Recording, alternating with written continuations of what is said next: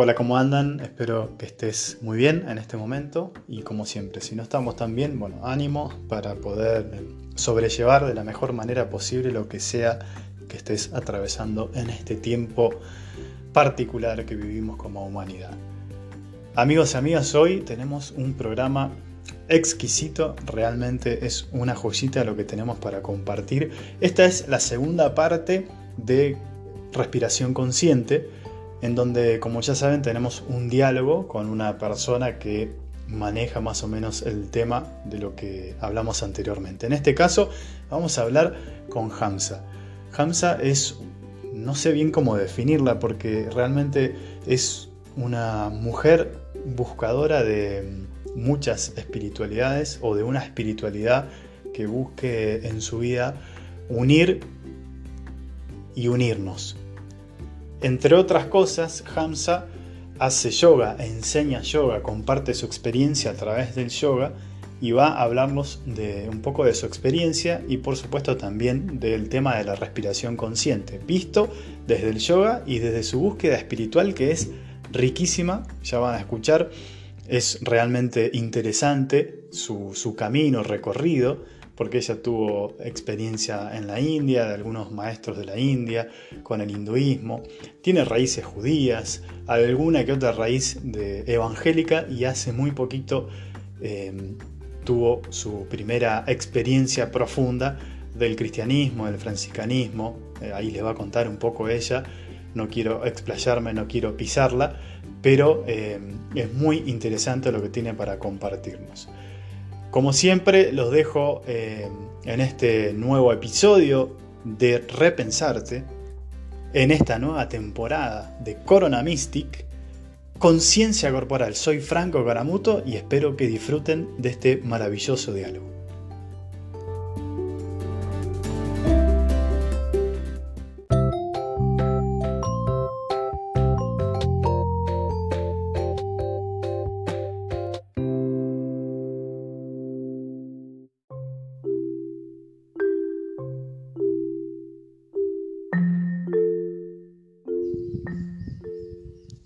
Bueno, estamos acá con eh, Hamza, ¿está así bien dicho? Sí. ¿Sabes qué significa tu nombre no? Sí. ¿Qué significa? Cisne blanco. no tenés nombre. ¿eh? ¿Y el origen de ese nombre dónde viene? Es un nombre que viene de la India, no sé si es sánscrito Mm. o de algún otro dialecto, pero puede ser sánscrito.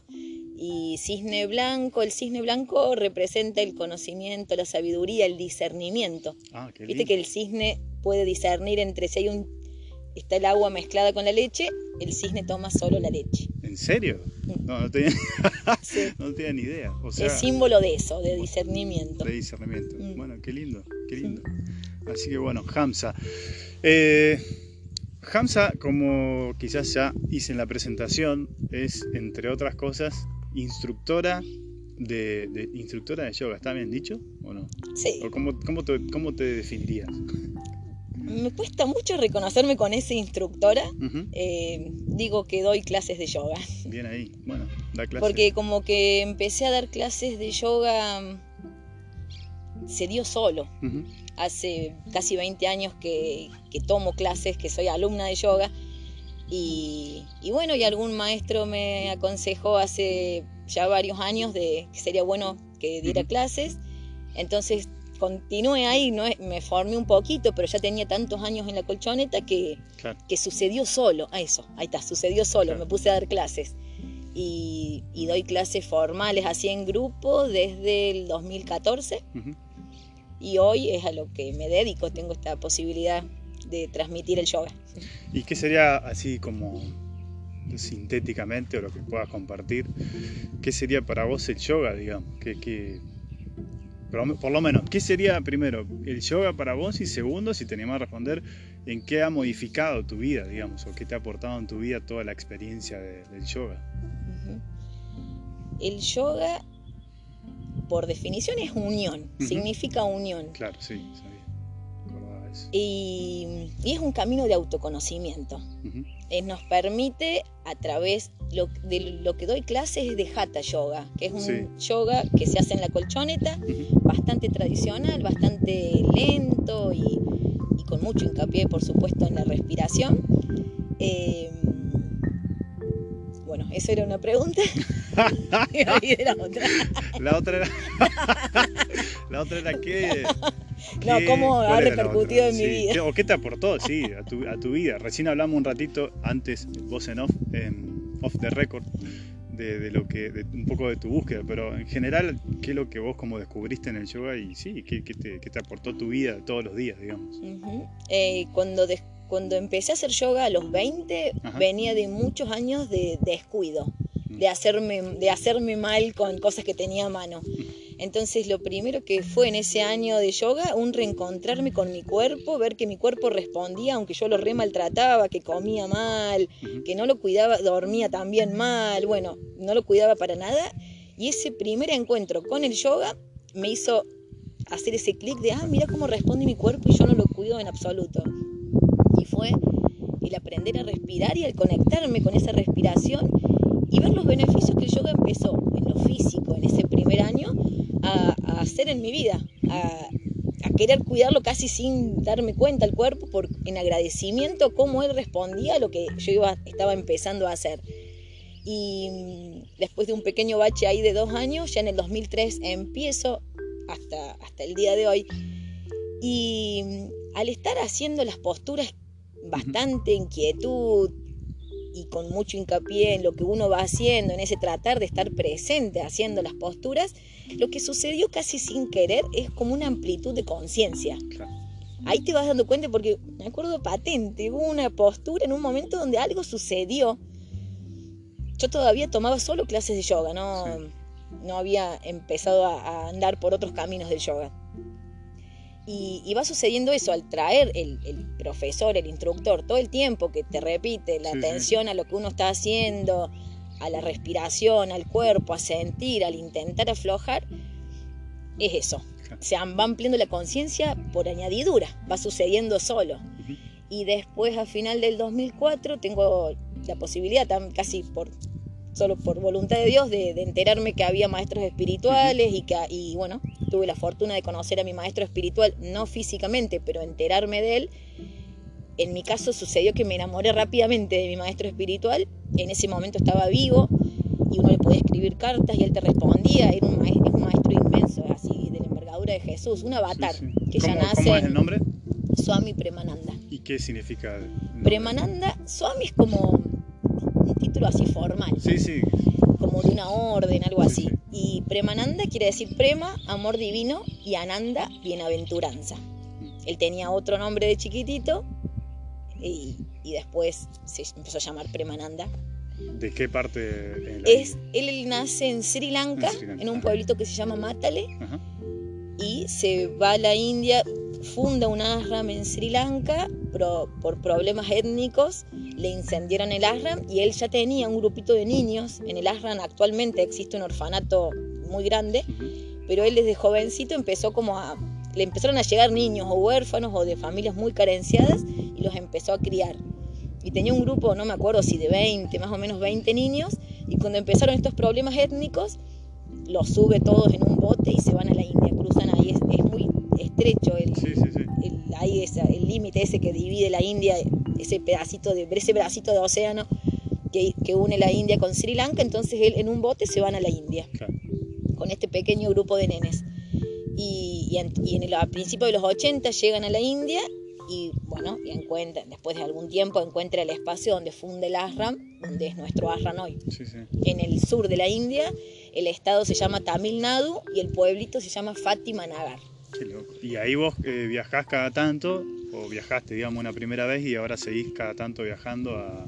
claro, yo me entero de Premananda, o empiezo a seguir a Premananda a fin del 2004 con cartas, todo, porque ya te digo, él te respondía las cartas. Y después en el 2009 viajo por primera vez a la India. Mm. Y en el 2011 es mi segundo viaje y él entra en Samadhi. Ah. Dejó el cuerpo antes de que llegáramos. Él había programado una conferencia muy grande, nos había invitado a muchos devotos, que todos tratemos de estar en esa conferencia que era re importante, Y en realidad lo que él tenía entre manos era eso, dejar su cuerpo. Y para alguien estar en las ceremonias del samadhi de un santo es una oportunidad muy inusual. El, samadhi así brevemente. Es cuando los santos se mueren, no los creman y se los entierra. Se los entierra y por lo general ponen un Shiva Lingam, donde está arriba del cuerpito enterrado, donde se hacen rituales. Y es un lugar muy poderoso porque los cuerpos de estos santos, aunque son omnipresentes, el cuerpo emana una vibración muy particular, muy poderosa, y entonces en ese templo, en este caso en el ashram nuestro, está el, cuerpito de Premanande enterrado, y es súper poderoso.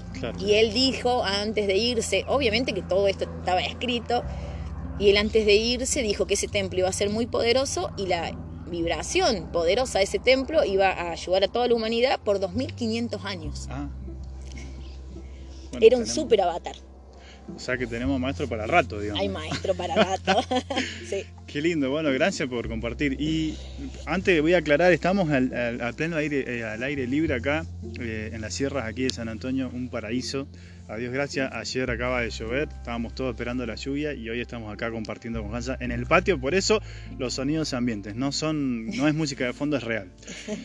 Eh, una rápida y brevemente, ¿cómo conociste a, o sea, Hamza es amiga de acá de nosotros, de los franciscanos, una amiga de la casa. ¿Cómo nos conociste? Sí, rápidamente. ¿Cómo me contabas, te enamoraste de San Francisco también y de Santa Clara? Em, bueno, en este camino espiritual que me enteré que se podía transitar eh, ya habiendo empezado yoga, leo un, un capítulo de un libro que hablaba de San Francisco y desglosaba la oración y ahí me enamoré, por, ahí como que me gustó mucho San Francisco. Y después llega a mis manos, algún tiempo después, otro libro eh, que se terminó de enamorarme de San Francisco por completo. Y bueno, por un evento en mi vida a fines del 2018, que necesitaba un poco de inspiración y de ayuda, me, me cuentan que había un, un hermano franciscano que hacía terapia, que era sanadora aquí en San Antonio, entonces lo vengo a ver, el hermano Pablo. Pablo, sí. Y... Acá, eh, el año pasado vivió acá, sí. Sí. Y, y, bueno, y charlando con él surgió lo de las clases de yoga y el año pasado tuve la posibilidad de venir a darles clase todo el año a los chicos, a los, a los que estaban estudiando y a Ricardo, Pablo, a Salvador y siempre sentí que San Francisco fue el que me trajo hasta acá, porque yo soy así como que me encanta mucho San Francisco. No, y también nos, hablamos recién en Off the Record, que el año pasado me bauticé. yo no era. No sabía, pero bueno, no. Claro, no, es un dato importante porque sin haber tenido una educación católica, eh, sin conocer a Jesús, mi, mi, fuerte vínculo es con San Francisco, pero a Jesús lo desconocía por completo. Y y el año pasado un sobrino muy amado me pide ser su madrina. Entonces ahí nomás llamo a Pablo y le digo, Pablo, para ser madrina me tengo que bautizar. ¿Qué tengo que hacer? Sí, te tenés que bautizar. Y bueno, entonces me bauticé acá. Y fue muy loco para mí porque resulta, bueno, poniéndonos de acuerdo en las fechas, me bautizo el 6 de octubre y me encuentro el 4 de octubre haciendo mis tarjetitas de bautismo repitiendo una y otra vez, porque dando se recibe, perdonándose es perdonado y muriéndose nace la vida eterna. Todo el día estuve escribiendo eso sin saber que el 4 de octubre era el día de San Francisco. No, no te miento, Franco, fue muy loco cuando me enteré porque ese día estaba muy movilizada, mete a escribir una y otra vez la frase. El 4 de octubre. El, 4 de octubre, porque eso era un viernes, el año pasado fue viernes y yo estuve todo ese viernes con las tarjetitas y poniendo en cada una San Francisco de así porque la hice de puño y letra. Y era muy movilizante todo. Y después el 6 vengo y me entero que el 6 de octubre del año pasado habían hecho 800 años del encuentro de ah, Francisco con el sultán. Claro, sí. Pero yo todo esto no sabía nada. Tremendo encuentro, sí. Tremendo encuentro. Y más que yo venía toda una cosa hinduista y de Oriente, entonces Pablo hace referencia a eso en la misa. no, qué loco que Hamza se bautizó justo en el aniversario del, abrazo de Francisco con el sultán.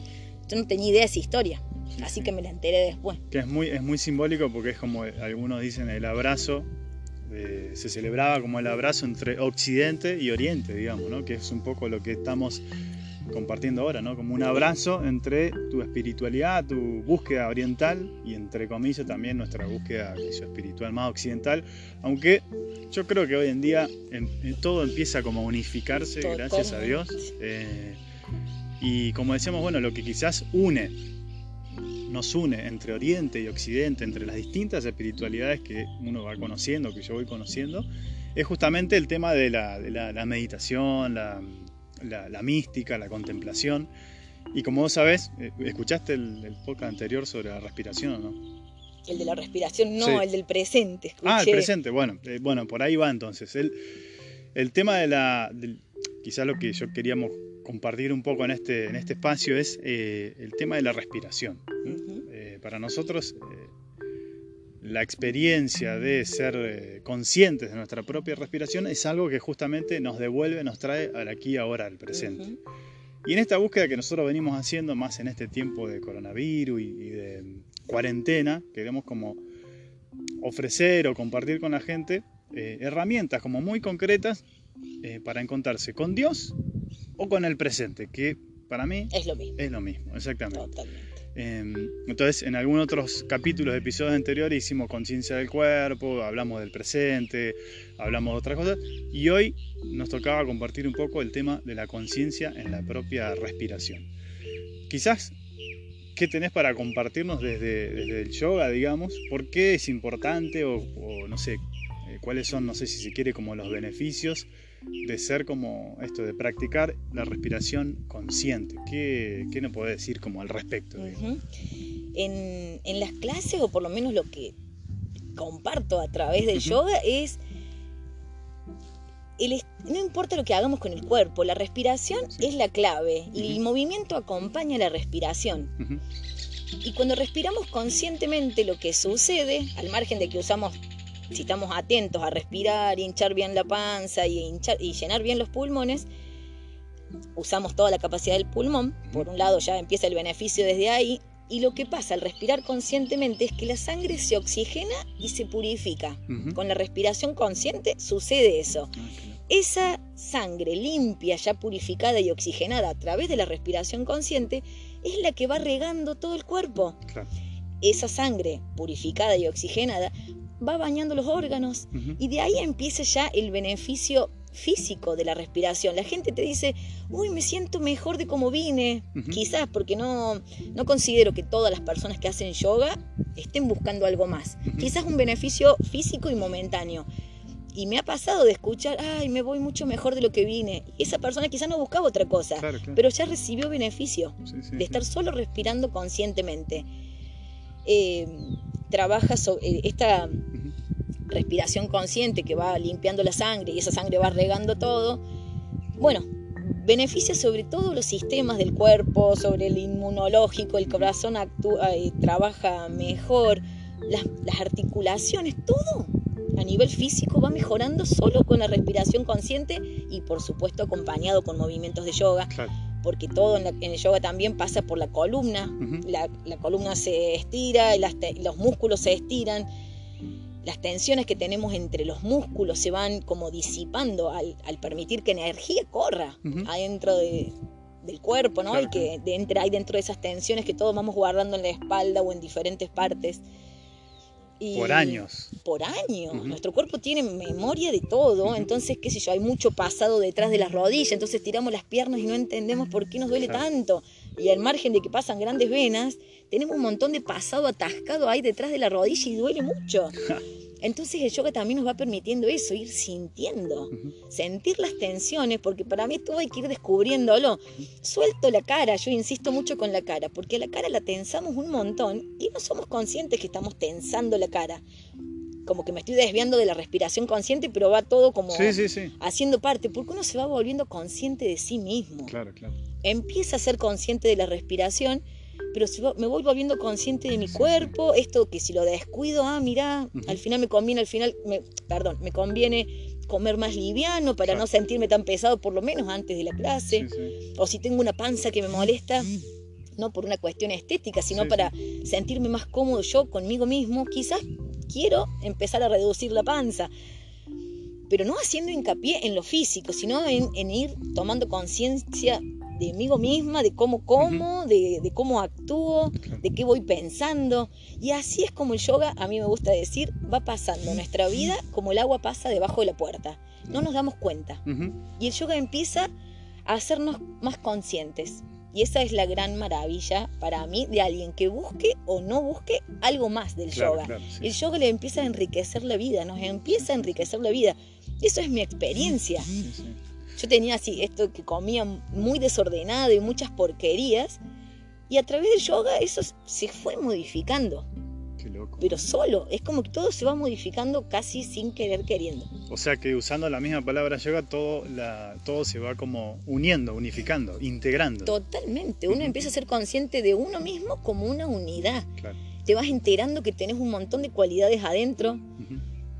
A mí me gusta hacer hincapié en el corazón el corazón está al alcance de todos y me pasó en el 2016 de tener la gran bendición de conocer a Amrita, otra inmensa, que, una gran santa que vive actualmente, es de Kerala, de otro pueblito al, cerquita de Tamil Nadu, en el sur de la India. Ama es conocida mundialmente. Y, y, yo estaba muy cerquita de ella, había recibido su abrazo, que ese es su darshan, su bendición, es a través de un abrazo y después teníamos la posibilidad de quedarnos físicamente cerquita de ella. Y yo la veía abrazar a Ama a todos por igual, con una capacidad de amor infinita y ilimitada. Yo sentía mucha gratitud de estar ahí agradeciéndole todo el tiempo a Premananda que me permite estar ahí. Y yo te juro que digo, ay, yo quiero ser como ella. Porque el corazón de Ama, el mío, el tuyo, Franco, y el de todas las personas, tiene la misma capacidad. Solo que ella ya lo sabe, ya se nació fundida en Dios y está haciendo, bendiciendo a la humanidad a través de su abrazo y de su amor. Pero es algo que yo tengo fe, no sé si en esta o en alguna vida lo voy a lograr. Esa capacidad del corazón de ama es la misma que tiene mi corazón adentro. Y la misma que tenés vos, y la misma que tienen todos los que se nos acercan a practicar yoga por lo menos. Entonces a mí me gusta mucho venir el corazón, que sintamos nuestro corazón y que sepamos que tenemos corazones muy poderosos que podemos hacer mucho bien con el corazón. Exactamente. Sabes que esto a mí me resuena lo que nosotros entendemos. Yo un poco de, frío y de que no estoy acostumbrada a hablar en público. está frío y está, aunque no lo veamos, el público está por ahí dando una dimensión virtual. Pero me da cosita. Eh, Sabes que esto de que nosotros cuando hablamos de, la, dimensión, capaz que te suena crística, digamos, la realidad de esto de que el Cristo Jesús, digamos, habita en todos lados, digamos, está en todos lados, o sea, eh, como decimos, en mi corazón, en tu corazón, en el corazón de cada uno de nosotros, nosotras, está como, como la totalidad del corazón de Cristo. O sea, no hay diferencia entre Jesús y vos, por ejemplo, entre Jesús y yo, entre, o sea, ¿cuál es la diferencia? Que Jesús era consciente de eso, que era profundamente habitado por Dios y por eso la maravilla que hacía Jesús, estos maestros y santos que vos contás. Y la diferencia nuestra es que todavía no somos del todo conscientes de eso, pero cuando seamos quizás conscientes de eso, agarrate porque ahí como... Eh, maravilloso. Y, tanto el yoga, Jesús, el Evangelio, no sé, y otras espiritualidades que son muy sanas, y lo que buscan es eso, poder ser conscientes de alguna otra manera de que en el corazón eh, está todo, digamos, el corazón, estamos, esto como quizás eh, completamente unidos a, la divinidad, a Dios. Más allá del nombre que le pongamos a ese Dios, a esa experiencia de trascendencia, pero quizás hablamos de, esa misma experiencia de estar absolutamente eh, unidos. Y, a mí me parece una maravilla que podamos como, como conectar con ese interior que está absolutamente lleno de ese Dios, digamos, eh, para después como compartirlo con el resto, que sería como, la, no sé cómo se dirán en inglés, pero la compasión, la misericordia tiene que ver con conectar con ese, esa presencia de Dios, de ese todo Dios que te habita, para después como compartirlo con los demás. ¿Cómo sería esa palabra para usted? No, lo mismo, es compasión, misericordia, las mismas, porque si uno en un camino hacia adentro lo que va tratando es muy abstracto quizás hablar del amor o de la felicidad, entonces uno va desarrollando o intentando desarrollar las cualidades del amor. Si yo tengo que crecer en amor en mi corazón y voy a intentar crecer en respeto, en crecer, en ayudar, en hacer servicio, en ocuparme del otro, sacando mi atención un poco de nosotros mismos, que estamos siempre ahí con nuestra atención sobre nosotros, Entonces abrirnos a ofrecer mi tiempo, a querer cuidar a alguien, a, a respetar, empezando a cultivar las cualidades del amor que nos van a llevar hacia esa, a, a estar más presentes en ese amor o que el amor vaya creciendo dentro nuestro. El amor inmenso ya está Sí, sí. solo que nosotros lo fuimos tapando y tenemos que ir como desarrollando de nuevo las cualidades para volver a acceder a ese, a ese amor en el corazón. Qué lindo, sí, sí, sí, coincido plenamente. Eh, valió la pena irse un poco del tema de la respiración porque es recontra interesante esta charla. Seguiría, no sé, mucho más. Pero mm, quizás como para como retomar y, y terminar redondeando, ¿no? La conciencia en la propia respiración es lo que nos ayuda de alguna manera a ser conscientes de, o ampliar nuestro espectro, nuestro, ¿cómo se dice? Espectro, creo, creo que espectro, espectro de no conciencia, eh, claro, nuestro espectro de conciencia cotidiano, digamos, ¿no? Y quizá la respiración sea como, como la puerta de entrada a eso, ¿no? Porque es algo que está muy a mano, eh, Sí. lo tenemos ahí a mano. Y nos trae al momento presente. Eso, Hoy sí. escuchaba una de tus charlas con Carolina y hablaban del presente y es tal cual lo que podría repetirte. Sí, sí, El- ella hablaba del ancla. Para mí la respiración es como un ancla que nos trae mí, al momento presente.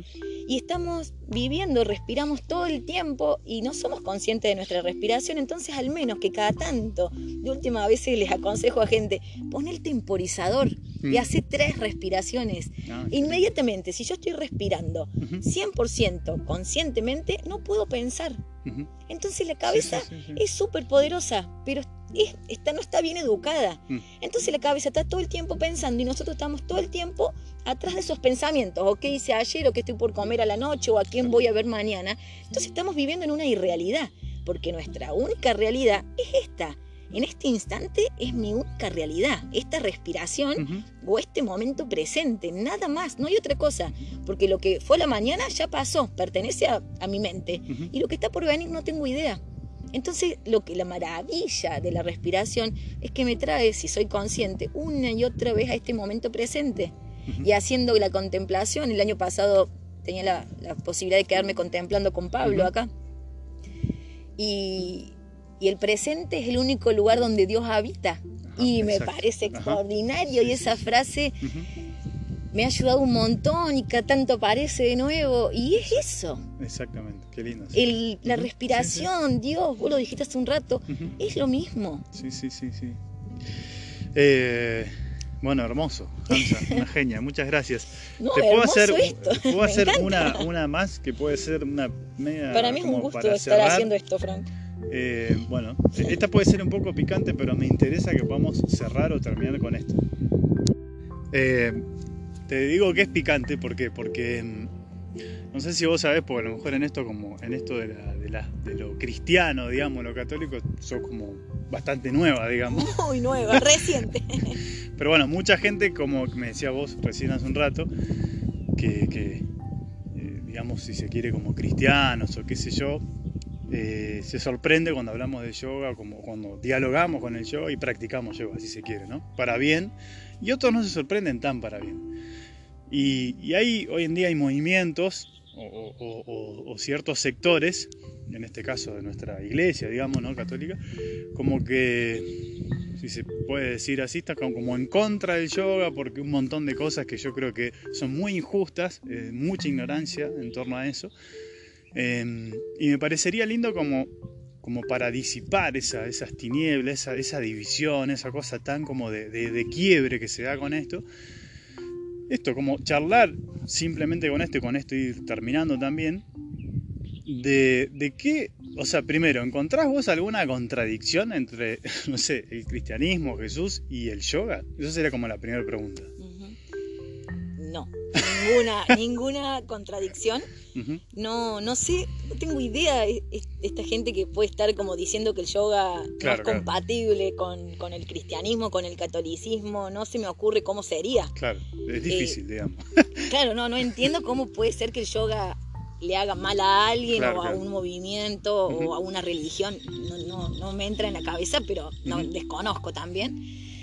Y, y como era la pregunta, si encuentro No, sí, similitudes. sí. Claro o sea, ¿cuál es tu experiencia de similitud, de unión Y- entre el yoga y... Y el año pasado encontré una pequeña frase de un maestro actual también que está vivo, que se llama Sadhguru, que tiene un ashram muy grande en Coimbatore, también en, en el sur de la India, que está muy activo ahora también en tiempos de corona en las redes y da Claro. siempre muchos tips y, y meditaciones, un gran maestro también. Eh, y encuentro una pequeña frase el año pasado que dice Sadhguru, el reino de Dios está dentro de ti. Ah, sí. Y el yoga es el método para, para experimentar ese dentro de ti. Ah, qué lindo eso. Y cuando, no, no, y se los compartí a los hermanos franciscanos el año pasado. Y fue para un hermano que sigue haciendo yoga. Bueno, tengo Sí, la chance sí. esto de seguir dando clases online a franciscanos en diferentes lugares. Es algo maravilloso para mí esta posibilidad que me da San Francisco de compartir el yoga con hermanos franciscanos y que el yoga se vaya expandiendo así Claro. por obra de Dios. Esa frase es muy simbólica, la tengo en el altar y la leo a diario.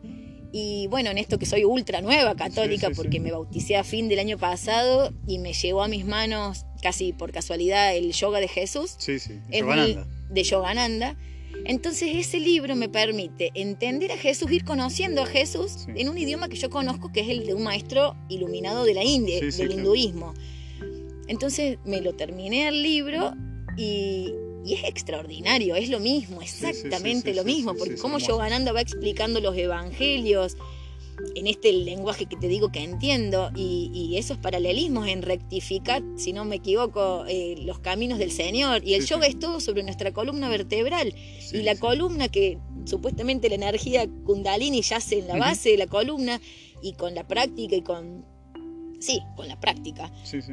y con la meditación, por supuesto, esa energía va elevándose por la columna hasta la iluminación por la coronilla. Pero entonces todas esas, Claro, claro. Esos paralelismos, ese es uno solo, que me acuerdo en este momento, pero así, ese libro, el yoga de Jesús, va describiendo Sí, todo sí. y es exactamente lo mismo. Y ese experimentar a Jesús dentro nuestro, a través de la meditación, a través de la respiración consciente, de estar consciente y ser consciente de nosotros mismos. Es lo mismo, exactamente lo mismo. En esta nueva cristiana, sí, nueva católica, descubriendo Jesús, lo que más me sorprende es que es exactamente lo mismo, extraordinario. Y que los maestros, Jesús era un avatar, y que los avatares, cuando son avatares y el maestro es genuino, todos comparten lo mismo. Y el amor a Dios y el, y el amor a ese Sí, Dios sí. adentro de nuestro propio ser. Qué lindo. bueno, gracias. Sí, eh, ¿podés repetir de nuevo esa frase? Así El- la- me la voy a tatuar. No, no, es extraordinario. El reino de Dios está dentro de ti. Sí, Y el yoga es el método para experimentar ese dentro de ti. la mediación, el método, el Ujú. camino. Bueno, Y es así. Y si hermoso. tienen la chance, lean. Está, en- Sí. está online ese libro el yoga Jesús de de Yogananda. Paramahansa Sí, Muy, muy bueno. que es un resumen de esa venida de Cristo. Hay dos Sí, tomos muy grandes, que este es como un Eh, resumen. Sí, la autobiografía de un yogi también de él es eh, altamente recomendable si uno quiere iniciarse lo que es en el- esto que dijiste, o sea, la, la- la- la experiencia de los maestros, de los santos de la India, bueno, ahí, ahí está, hay una cosa muy, muy linda para profundizar. Y además que Yogananda justamente lo que hizo fue intentar unir Oriente eh, con Occidente Ujú. yendo a Estados Unidos y ahí por eso toma también, o sea, Yogananda lo que se dio cuenta es que el cristianismo era una, una- una espiritualidad muy arraigada en Occidente, pero que les- quizás le faltaba la parte justamente de la mística, de la espiritualidad, eh, y, y- y con el yoga él empieza como a abrir esos caminos y a unir, a unir. Eso, eso es lo lindo que hace Yogananda. Ujú. ¿Qué es lo y el yoga es eso, Exacto, es unión. la unión, exacto. Ya sea de Oriente con Occidente, la mente Sí, con el cuerpo, de todo, de sí, todo. la unión. Sí, de, de Dios con el hombre, Oh. que, que están unificados y nosotros nos acostumbramos a separarlos, pero bueno. Y así podríamos seguir eh, mucho tiempo. Eh, bueno, ¿tenés, eh, ¿tenés algo como para dejarnos, para regalarnos en este tiempo? Hay mucha gente que nos está escuchando que está, eh, como en realidad como vos y como yo, en cuarentenada. eh, Hamza vive muy cerquita acá, por eso está, está acá en este momento en el patio. Estamos respetando la distancia social, tenemos, tenemos barbijo, no, no hay tanto barbijo, pero, pero estamos, ta- estamos cuidando todos los espacios. Pero eh, mucha gente que está en sus casas haciendo la cuarentena, quizás eh, le venga bien alguna herramienta, alguna ejercitación, algunas palabras que, eh, que vos le quieras regalar en este momento. Si tenés algo, eh, te dejo este espacio para que vos compartas lo que tengas y después cerramos. me siento solo capacitada a hablar del corazón. Entonces podemos traer nuestra mano derecha, toda la palma de la mano derecha, al centro del pecho, la izquierda sobre la derecha y solo empezar a sentir nuestra respiración. Respirando normalmente, solo empezando a tomar conciencia de que estoy respirando. Y también empezamos a sentir la zona del corazón, a donde están nuestras manos.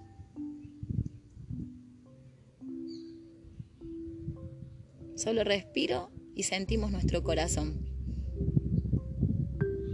A mí me parece importante esto de venir al corazón porque todos tenemos corazones muy poderosos, ilimitados, infinitos, solo que desconocemos este gran poder que tenemos dentro nuestro. Entonces tratar de venir al corazón, aunque sea un ratito cada día, para descansar en nuestro propio corazón. Solo respiramos y nos quedamos acá y nos vamos aflojando.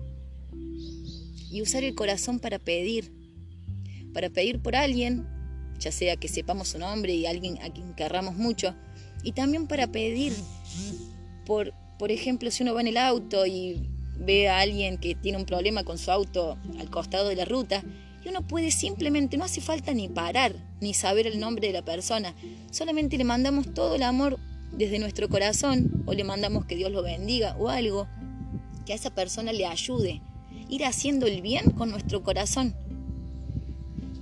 Entonces, ya sea que pido por alguien que conozco o que no conozco, no hace falta saber el nombre de la persona. Podemos pedir por una situación difícil, por algún lugar donde están viviendo momentos muy críticos. Entonces uno se conecta con el corazón y pide, ya sea que Dios bendiga esa situación, a ese lugar, o yo le mando todo el amor de mi corazón a esa situación y que el amor de mi corazón poderoso bendiga esa zona, bendiga esa gente, nosotros no sabemos cómo llega la bendición de Dios, cómo llega la bendición del corazón, pero sabemos que si es desde el corazón, esa energía bondadosa, amorosa, les va a hacer bien a quien la reciba. A veces estamos viendo algo en la tele, alguna situación muy difícil para alguien, una mamá que perdió su hijo y está meta a sufrir. Solo vengo al corazón y le mando todo mi amor a esa persona que sufre en la tele a esa persona le va a beneficiar nuestra energía de amor que le llega, porque el amor es energía y la energía no tiene distancia. Y también venir al corazón cada día para agradecer la infinidad de cosas que tenemos a diario para agradecer. En nuestro caso, en mi caso, abro la canilla y tengo agua fría y caliente, tengo calefacción, tengo abrigo, tengo frazadas en mi cama, tengo un techo tengo comida caliente. Y así ya enumeré cinco en un instante. Podemos enumerar cientos, que tengo los pies que me permiten andar de manera independiente, que tengo las manos que me permiten trabajar, infinidad de cosas para agradecer cada día. Entonces animarnos a usar el corazón ultra poderoso que tenemos todos los seres humanos. No hay diferencia entre mi corazón, el de Franco y de alguien que en esta vida eligió ser delincuente o por alguna razón está tomando un camino que le hace mal. Si esa persona se enterara que tiene un corazón ultra poderoso y lo empieza a usar, se revierte todo. Entonces mi mayor consejo es, de lo único que yo puedo hablar así, es de que usemos nuestro corazón. Es muy poderoso y no lo sabemos.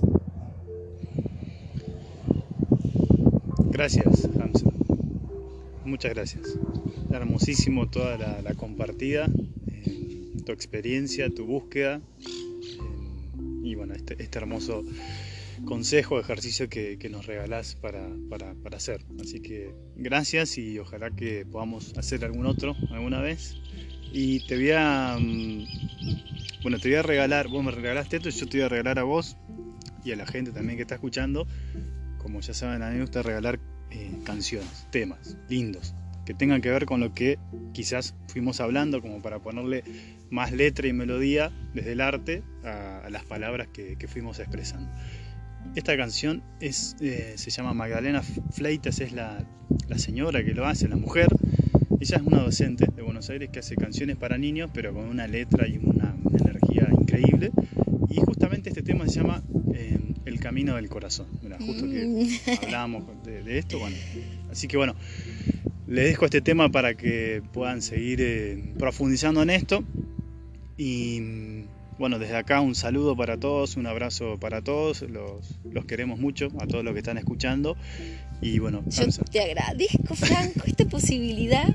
Me cuesta un poco así hablar y poner en palabras como Sí, la sí. experiencia, pero mm, maravilloso. Muchísimas gracias. Bueno, gracias.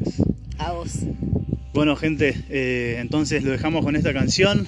Una maravilla lo que acabamos de compartir aquí con Hamza y nos vemos en el próximo episodio. Chao.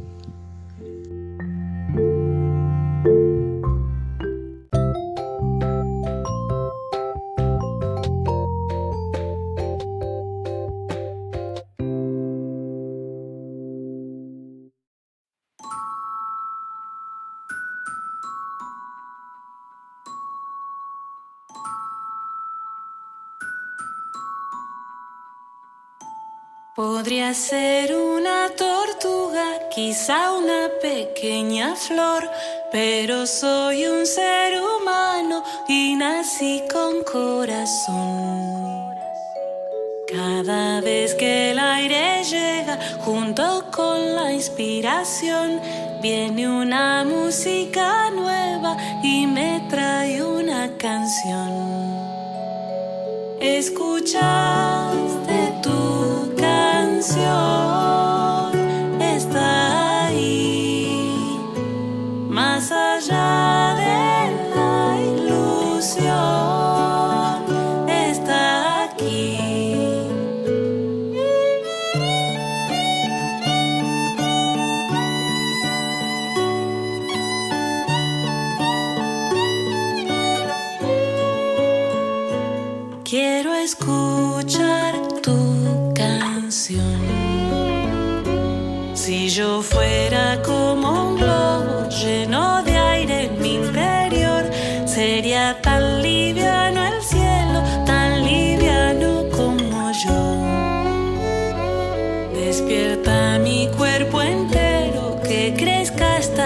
sensación, que la mente